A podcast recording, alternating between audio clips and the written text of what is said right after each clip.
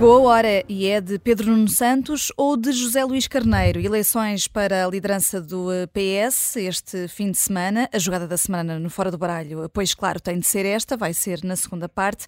Hoje falta-nos um dos nossos ases, o Jorge Fernandes. Ficam aqui umas copas para ti, Jorge, que vais ouvir-nos depois e estás de volta para a semana. Eh, contamos com os outros jogadores, com lugar cativo, Susana Peralta, Luísa Guerra Conraria e João Marques de Almeida. Nesta primeira parte do jogo, vamos ter à partida umas peças gêmeas, não podia deixar de ser, mas já que lancei aqui primeiro os dados do PS, já agora, primeira carta de ouros, eh, João Marcos de Almeida, eh, porque António Costa pode sair da liderança do Partido Socialista, mas a morte política é manifestamente exagerada. Marcelo Rebelo de Sousa até diz que preferia que fosse o próprio Costa a concorrer à sua própria sucessão e antevê ainda Belém ou o Conselho Europeu para o futuro do Primeiro-Ministro.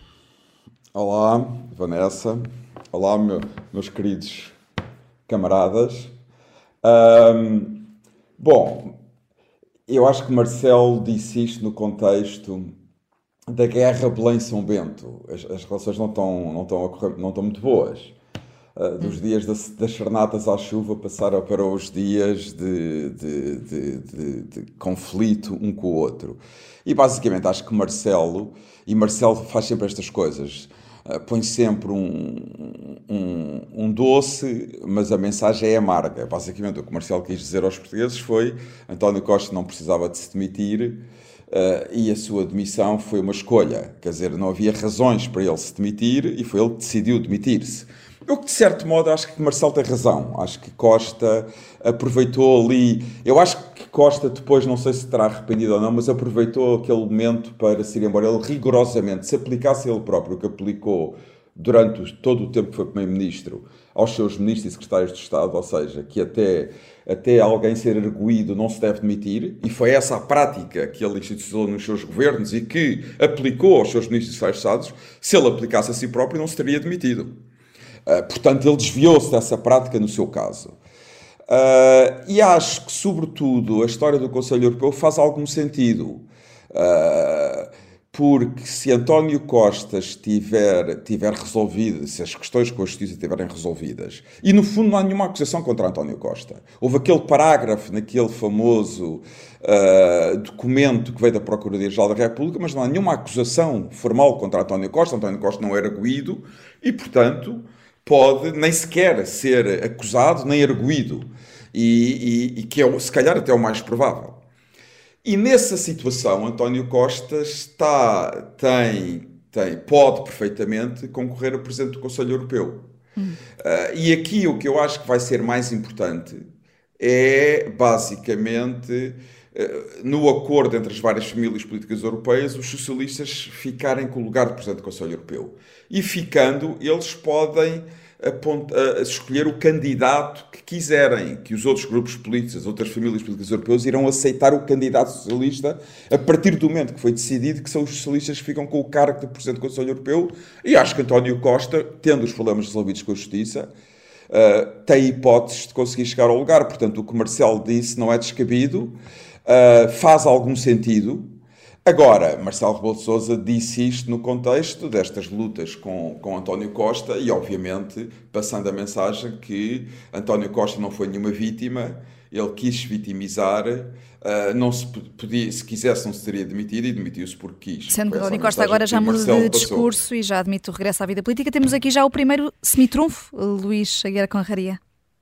Uh, o semitrunfo, não, não em relação à análise que o, que o João fez, acho que genericamente estamos de acordo, mas eu acho que uh, eu dou de barato que António Costa é uh, não cometeu nenhum crime e é inocente de qualquer e que será inocente em qualquer investigação que lhe façam.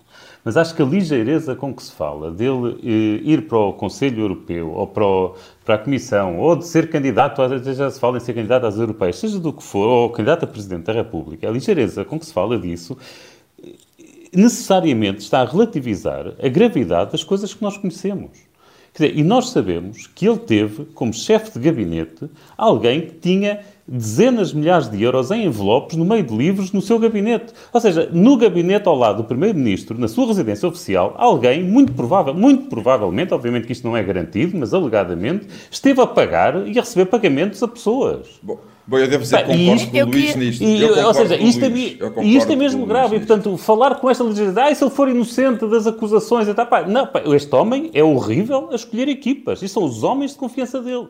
E uma pessoa que é tão má a escolher equipas, pá, eu acho mesmo que que temos de ter mais cuidado. Eu queria só fazer aqui um, um, comentário muitíssimo pertinente relativamente a esta discussão de princípio aqui do João e do Luís, que é o seguinte: eu não sei se Marcelo Rebelo de Souza viu ou não viu o votómetro do Observador, mas uma das opções que estava, que falta aparentemente no votómetro do Observador é de facto o doutor António Costa. Portanto, eu fiz o votómetro entre Pedro Nuno Santos e Gélis Carneiro, mas Marcelo prefere o doutor António Costa. E não sei, queria agora aqui sugerir ao oh. Sr. Presidente da República para ir ao votómetro e a ver se mantém a sua preferência pelo Dr. António Costa, o que será difícil tendo em conta que o doutor oh, não oh, consta. Oh, oh, Susana, Susana, o nosso público está-se nas tintas para as preferências de Marcelo. Nós queremos saber o que é que te deu a ti. Tu estás mais próxima de quem?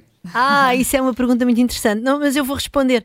Uh, eu estou mais próxima ideologicamente, eu acho que é, não é assim grande surpresa, de uh, Pedro Nuno Santos. No entanto, no entanto, eu escrevi ao longo dos anos três textos uh, sobre Pedro Nuno Santos, eu acho que deve ser o político uh, sobre quem mais escrevi assim diretamente e que mostram discordâncias de fundo com Pedro Nuno Santos, vamos dizer, no respeito pelos processos, na maneira de agir, e isso o fotómetro não mede. Hum, vamos deixar oh, isso para a Mas eu não voto, agora eu não voto na, nas eleições do PS. O, o fotómetro a mim deu uma resposta engraçada que foi: o senhor não tem nada a ver com nenhum dos candidatos.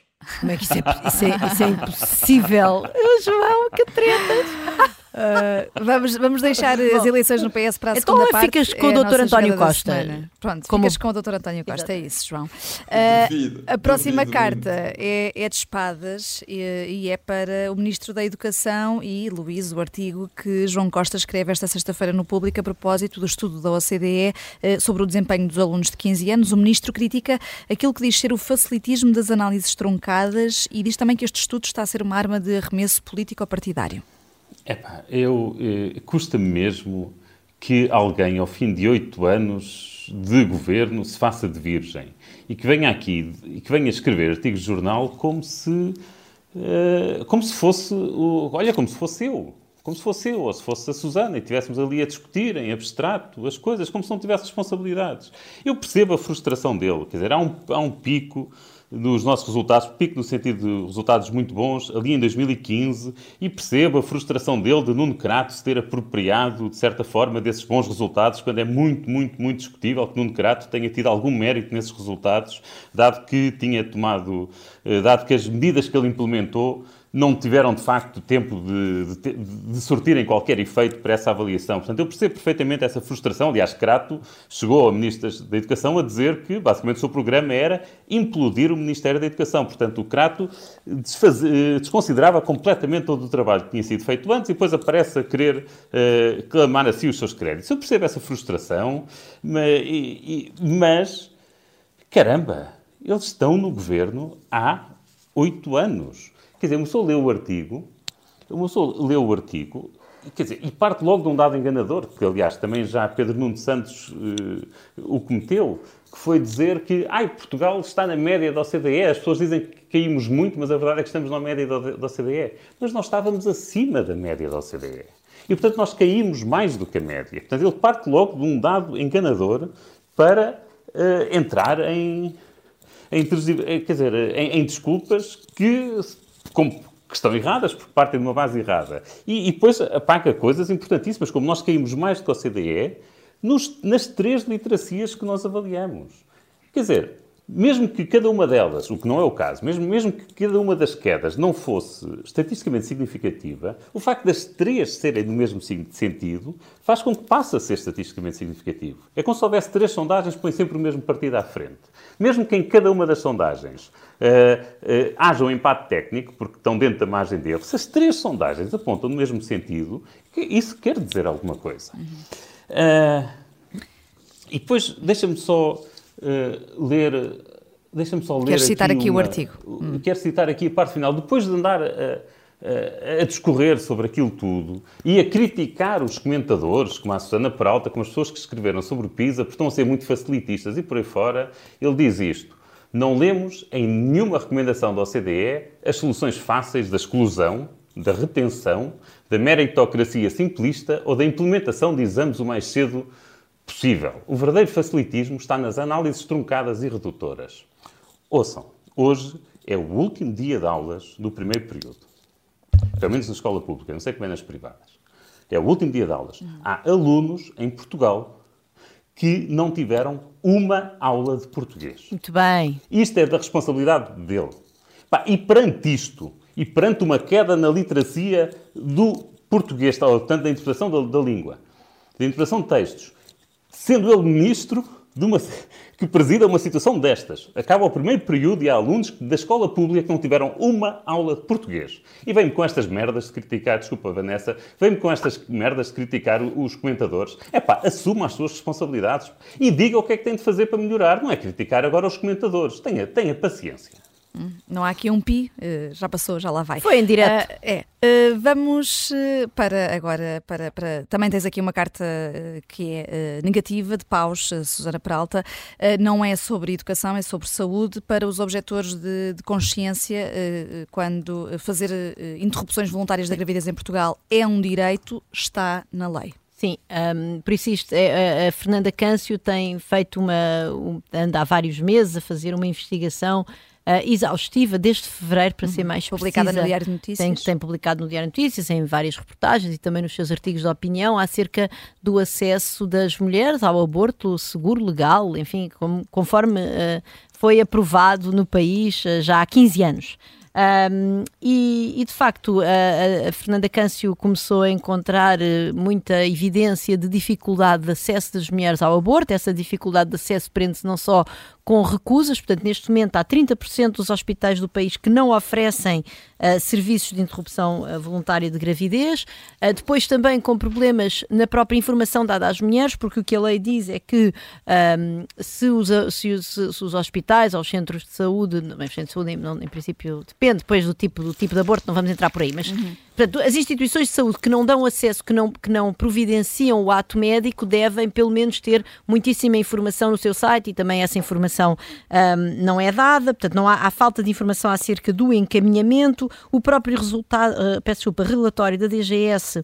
Um, diz que há um quinto das mulheres, uma em cada cinco, que espera duas a três vezes o tempo legal, que é de cinco dias no máximo, para uma primeira consulta no contexto de um pedido de interrupção voluntária de gravidez. Isto acarreta já agora consequências importantes, porque nós temos um Corre prazo. risco de não poder fazer no prazo Exatamente, porque o nosso prazo é, é, relativamente conservador, é de 10 semanas e, portanto, se passam, uh, se passam 10, 15 dias, já, já uhum. vai. Enfim, o tempo de facto escasseia.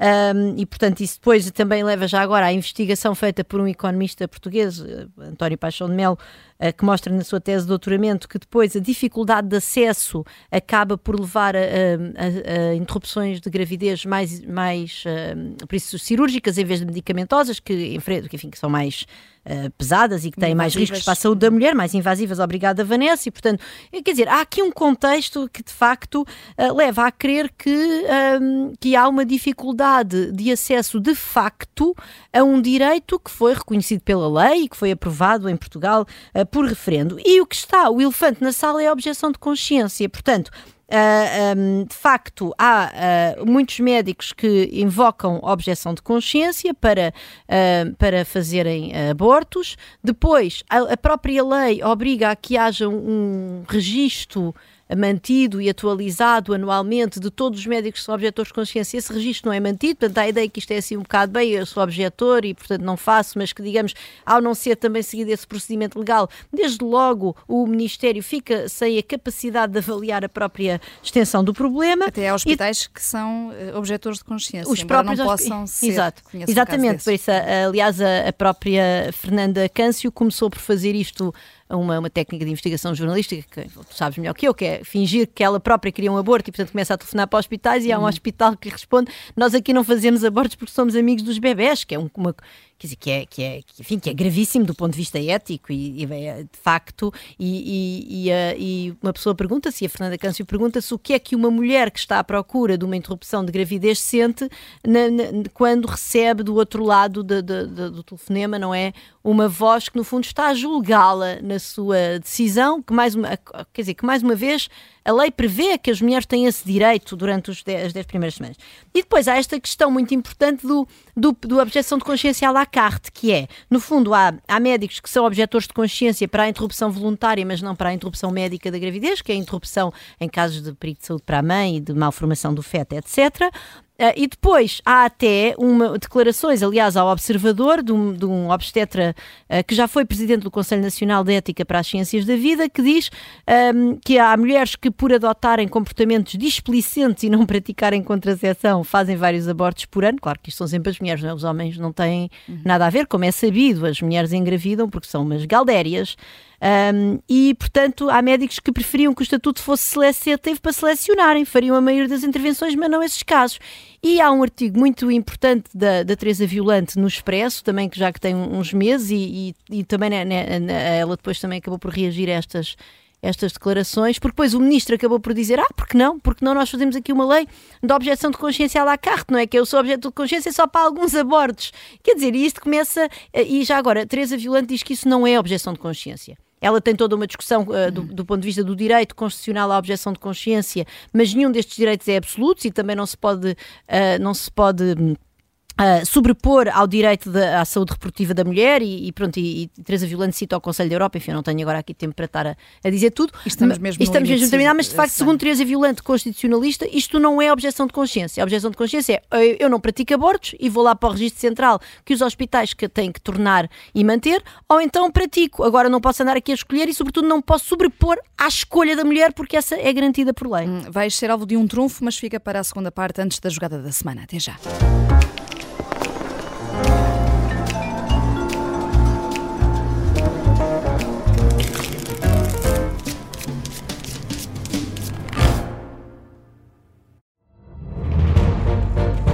Esta é a história do padre obcecado com a infiltração do comunismo na Igreja que tentou matar o Papa em Fátima. Que raio de coincidência! No dia 13 de maio. E, a partir desse momento, o Papa Voitila nunca mais deixa de olhar para Fátima. Episódio 1 O Anticristo, em Fátima.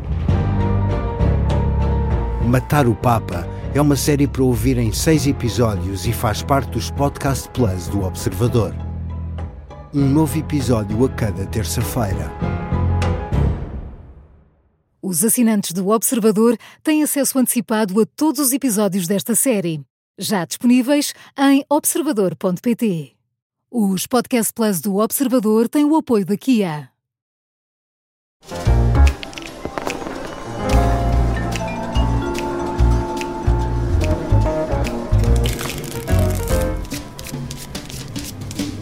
Antes da jogada da semana, ficou um trunfo pendurado eh, da primeira parte, depois da carta de paus da Susana Peralta para os objetores de consciência na interrupção voluntária da gravidez. Tens um trunfo, João Marcos de Almeida. Sim, Vanessa, mas eu dispenso o trunfo porque. Então. Porque, porque acho que é uma questão mesmo importante, quer dizer, eu não quero tratá-la en passant de uma maneira rápida. Acho que a questão da objeção de consciência em relação à interrupção, à interrupção voluntária do aborto é uma questão muito importante. Interrupção voluntária da gravidez. Da gravidez, desculpem. Uh, acho que é uma questão muito importante e tinha várias coisas a dizer. Eu, eu, eu deixo a proposta um dia tratarmos isto a sério numa segunda parte de um programa.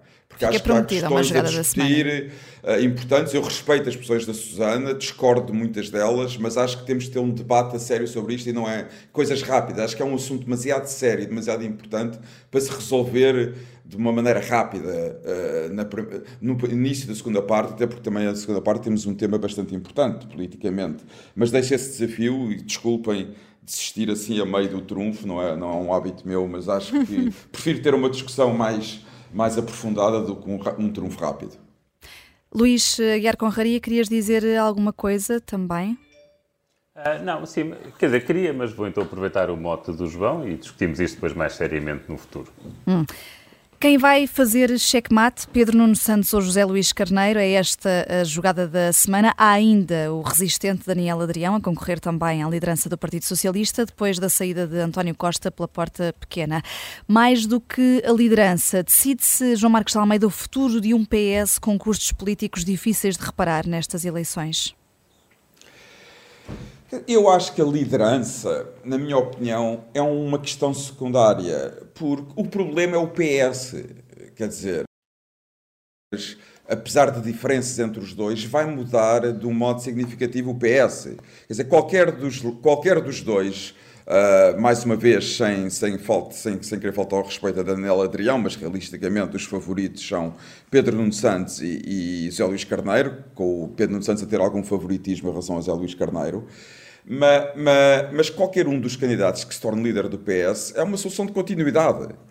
Portanto, o PS vai continuar uh, com, mesmo, com, as mesmas políticas. Quer dizer, não, não, eu sei que os candidatos, o PS gosta muito de, assim, em meses, fazer assim uma espécie de uma relavagem total não é? Agora aparece um novo candidato é um novo partido. Portanto, nós tivemos eh, a mensagem que passam. É verdade, tivemos nove anos no poder, não, eh, criámos problemas, não resolvemos outros, mas agora vai ser tudo diferente. Vamos lidar de maneira diferente com os problemas. É sempre, é sempre, vai ser sempre tudo diferente.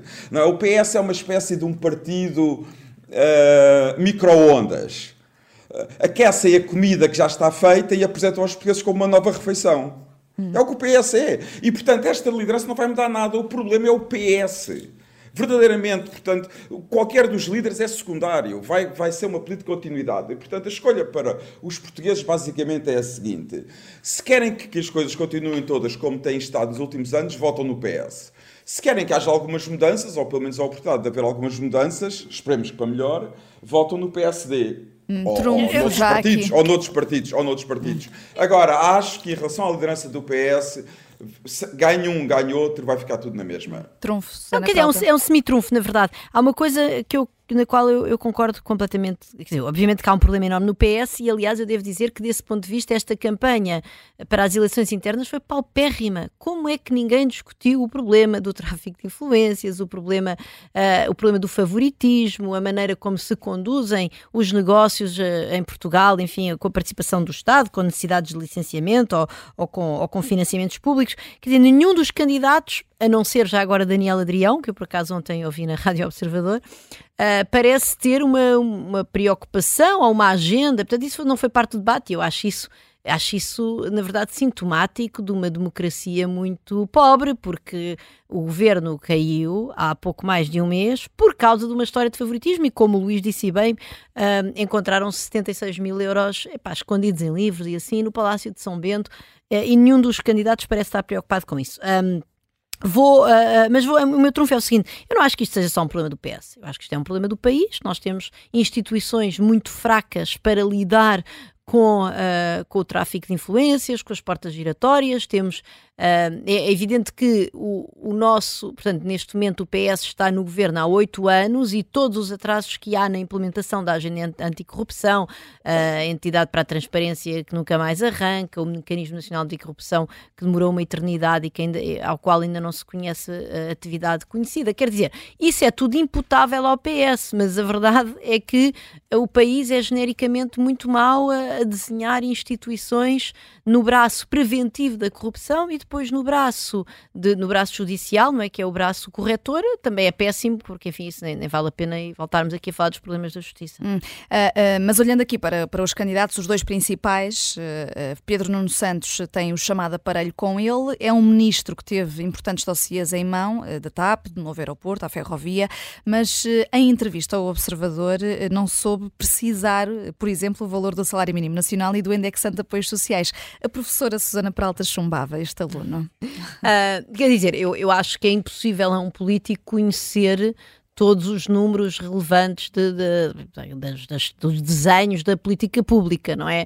Uh, mas parece-me que o, o, salário mínimo nacional e o indexante de apoios sociais, sobretudo o salário mínimo, não é? Que foi uma uhum. grande bandeira da governação uh, socialista, uh, não, não, não, saber, não saber responder parece-me Parece-me problemático, sim, parece-me problemático. Não sei se o chumbava, mas tinha uma nota baixinha. Hum. Uh, e Pedro Nuno Santos, uh, parece que não interpretou também muito bem a queda dos resultados do PISA, que foi o PISA até foi o teu uh, naipe na primeira parte, Luísa Guiar Corraria, não interpretou muito bem. Queres falar sobre Quer isso aqui? Eu, eu, eu, acho que ele interpretou, interpretou bem, ele simplesmente está a fazer que não. Aquilo, os resultados podem ser lidos de duas formas. Uma que é a nossa queda foi maior do que a da OCDE, o que nos diz que uh, a queda, que, portanto, a generalizada, não é explicação suficiente para o que se passa em Portugal, tem de haver aqui uma explicação extra.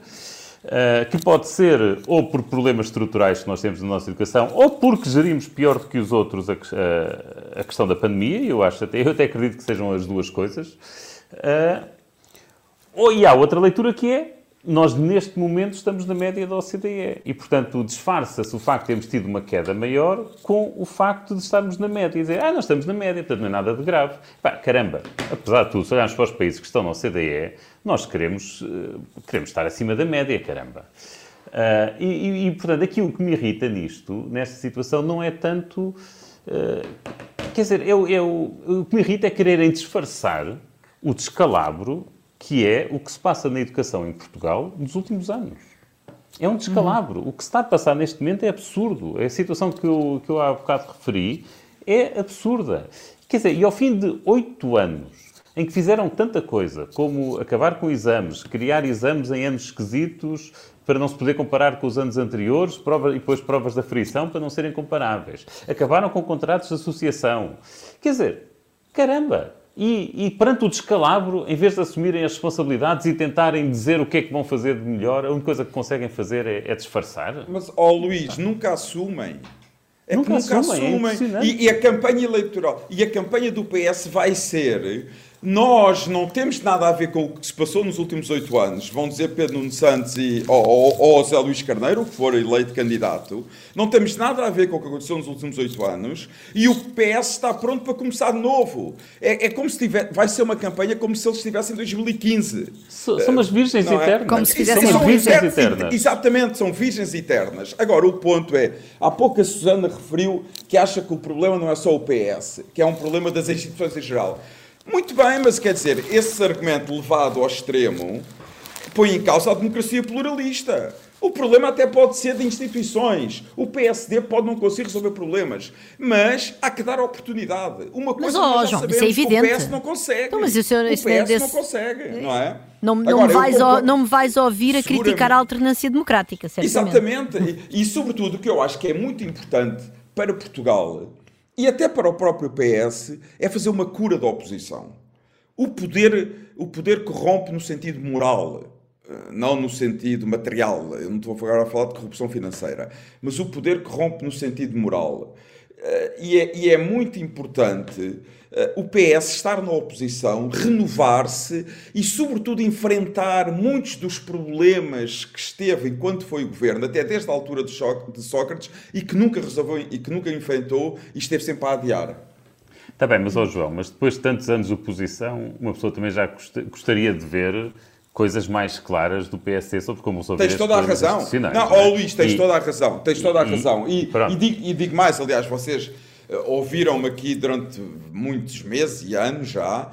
Eu fui muito crítico da liderança anterior, de Rui Rio, portanto, acho que ele não ajudou nada, eh, como se viu pelos resultados eleitorais, de resto, a fazer do PSD uma alternativa realista e que desse confiança aos portugueses. E também acho que Luís Montenegro ainda tem muito trabalho a fazer e espero que o faça e que faça uma boa campanha. Eu reconheço isso, eu não estou a dizer que o PSD vai estar preparado para governar a partir da manhã e que estou absolutamente seguro que vai conseguir resolver muitos dos problemas. Não estou a dizer isso. O que eu estou a dizer é o seguinte: o PS falhou. Eu, eu queria falhou, dizer uma merece coisa. ir para a oposição e o PSD merece ter uma oportunidade de governar a ver se faz melhor. É esse o, o meu ponto. Repara que a, a, minha, a minha crítica ao debate interno no PS relativamente às questões de favoritismo, tráfico de influências, portas giratórias e uma cultura de transparência e integridade não eh, estende-se, na verdade, à oposição e, e, por maioria de razão, ao PSD, que também não tem minimamente uh, trazido esse, esse, esse tema para o, para o debate político, agora em clima pré-eleitoral.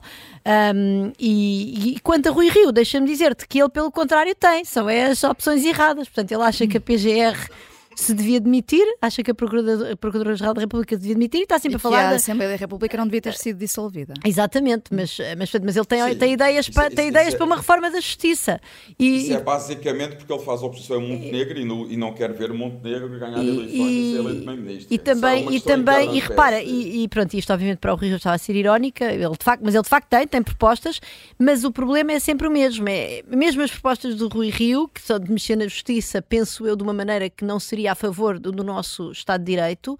Um, também tem outro problema que é, mais uma vez, o braço preventivo, que é um braço absolutamente essencial nestas questões de corrupção e integridade. Em Portugal é feito de uma amálgama de leis e de regras e de instituições, de, de, de organismos sem, sem sede, sem, sem meios, sem orçamento e que ninguém sabe muito bem para que é que servem. E sobre isso nem Rui Rio nem Montenegro têm uma visão Mas, muito clara. Ó, Susana, eu acho que a corrupção é um problema muito sério, muito grave, sobretudo o tráfico de influências e a maneira como o PS, e agora falo do PS, que tem estado no governo, confunde partido com Estado. Acho que tudo isso é muito grave. Mas há outras questões muito graves e sérias e que nós já discutimos aqui, quer dizer, o estado da saúde pública e da educação pública são questões muito sérias e muito graves e que o PS falhou completamente. Portanto, mostrou que é incompetente.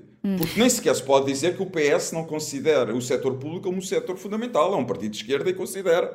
Portanto, só posso tirar uma conclusão: são incompetentes. Não conseguiram resolver os problemas. Mas vamos voltar aqui aos nossos candidatos, salvo seja, eh, falámos aqui mais já de Pedro Nuno Santos. O João Marcos Almeida disse que, no fundo, o PS é um micro-ondas e que é só aquecer e é tudo igual. Mas José Luís Carneiro, Luís, eh, surpreendeu, porque eh, pergunto-te isto porque foi a primeira candidatura a ser apresentada, mas a que estava na equação era a de Pedro Nuno Santos, eh, embora para mais tarde. Tudo isto foi precipitado pela crise política, mas José Luís Carneiro acabou por eh, ir somando apoios e as sondagens até dizem que seria a melhor candidata a primeiro-ministro e Pedro Nuno a melhor líder do PS. Bem, eh, eu começo por dizer que não acredito nessas sondagens relativamente a quem é o, o candidato ideal a primeiro-ministro. Portanto, honestamente, vou passar isso à frente.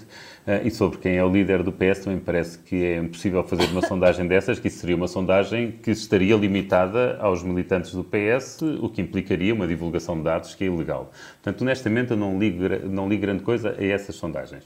Eh, Agora, é evidente que há uma percepção de que Pedro Nuno Santos vai, vai ganhar as eleições no PS e isso faz com que, com que eu interprete de uma forma um bocado cínica os muitos apoios importantes que José Luís Carneiro teve, está, está a ter. Porque nós sabemos que as pessoas se gostam de associar a quem vai ganhar.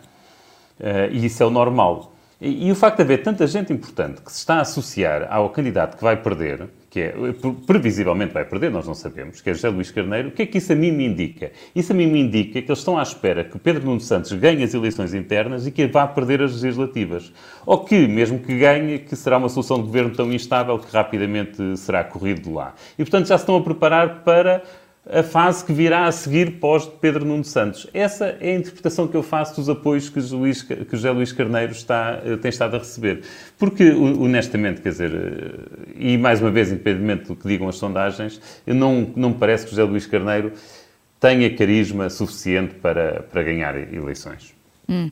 Ah, sendo que eh, José Luís Carneiro, aqui em relação àquilo que defende, eh, é o único que quer ir para a frente com o fundo previsto no Orçamento do Estado eh, para o próximo ano, uma ideia de Medina, seu apoiante, para garantir investimentos para lá de 2026 eh, com base nos existentes orçamentais. Susana, bem ou mal? Mal, não, mal o fundo ma- e, portanto, mal José Luís Carneiro. Esse fundo é uma ideia peregrina. Em consequência. Ah, Quer dizer, eu percebo que haja este trauma enorme coletivo com o acumular da dívida pública e, e é evidente que é bom nós hoje em dia termos uma consciência nos políticos e, e sobretudo nos políticos, sobretudo nos políticos do PS, porque enfim, porque é, do, é o PS que, que foi, foram- foi a gestão, não só, mas também a gestão ah, irresponsável de José Sócrates que nos levou aonde, nos, eh, onde chegámos. E portanto eu acho isso positivo. Agora, não vale a pena estarmos aqui a desenhar políticas que no fundo fazem pouco sentido e que servem apenas para sinalizar a virtude. Vamos lá ver uma coisa. Nós temos esse fundo, esse fundo chama-se dívida pública. A partir do momento em que nós reduzamos a nossa dívida pública para níveis que nos permitem ir aos mercados a um preço relativamente barato comparativamente com as restantes dívidas públicas europeias, como está a ser o caso agora, nós quando quisermos fazer esses investimentos vamos à dívida pública.